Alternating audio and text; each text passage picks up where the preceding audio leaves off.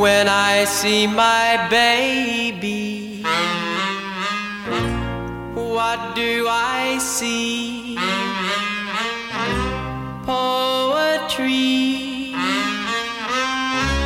poetry in motion.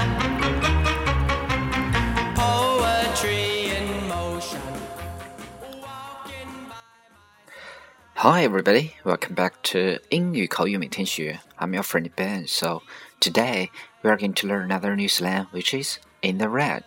今天我们要学习的俚语是 in the red. Red 红色的。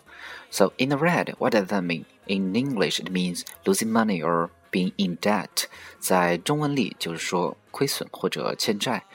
It is believed this phrase originates from accountants who are selective on which color ink they use when make entries in a firm's book.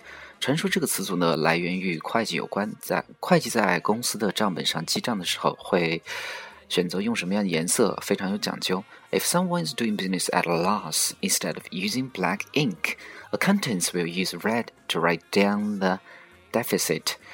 如果有亏损，会计会用红色的笔标出来，而不是用黑色的笔。Indeed, the color red is predominantly used in businesses to signify a loss, while black is used to indicate a profit. 呃，的确，在商业环境中，红色常常用来表示亏损，而黑色呢用来表示收益。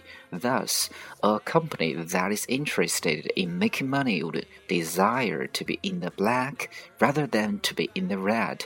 因此，想想赚钱的公司呢，都希望自己是 in the black，而不是 in the red。This idiom seemingly originates from the early 1900s.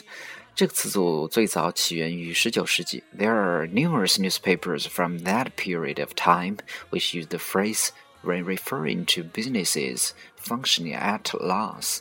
在那个时候，有很多报纸上面用到这个词组来描述亏损的企业。For example, the Daily Globe from 1927 under the subheading "Failed to get interest rates." 比如 Daily Globe 在一九七二年的副标题为 "Failed to get interest" 的文章中这么写道：I regret to report to you that the people who put money into it failed by 30,000 to earn even operating expense and depreciation. The company is in the red all the time.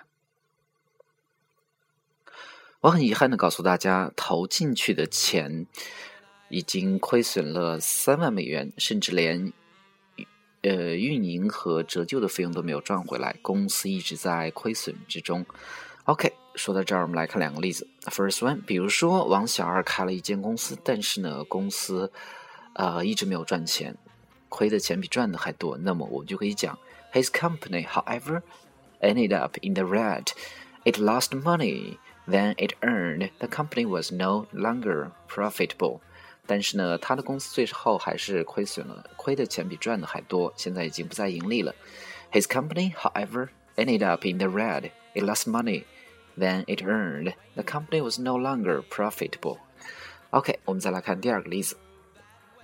比如说你经常的晚睡，那么睡眠就严重不足，那么就可以讲：Work out how much sleep you own your body and found out how to recover if your sleep accounts is in the red.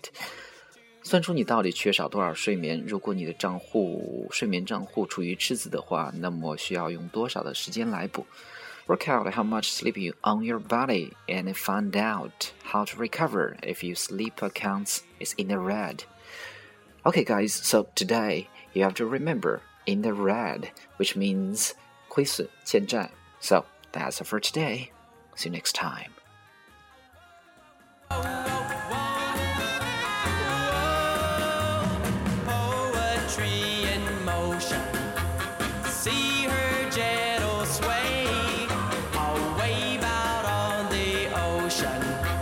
Could never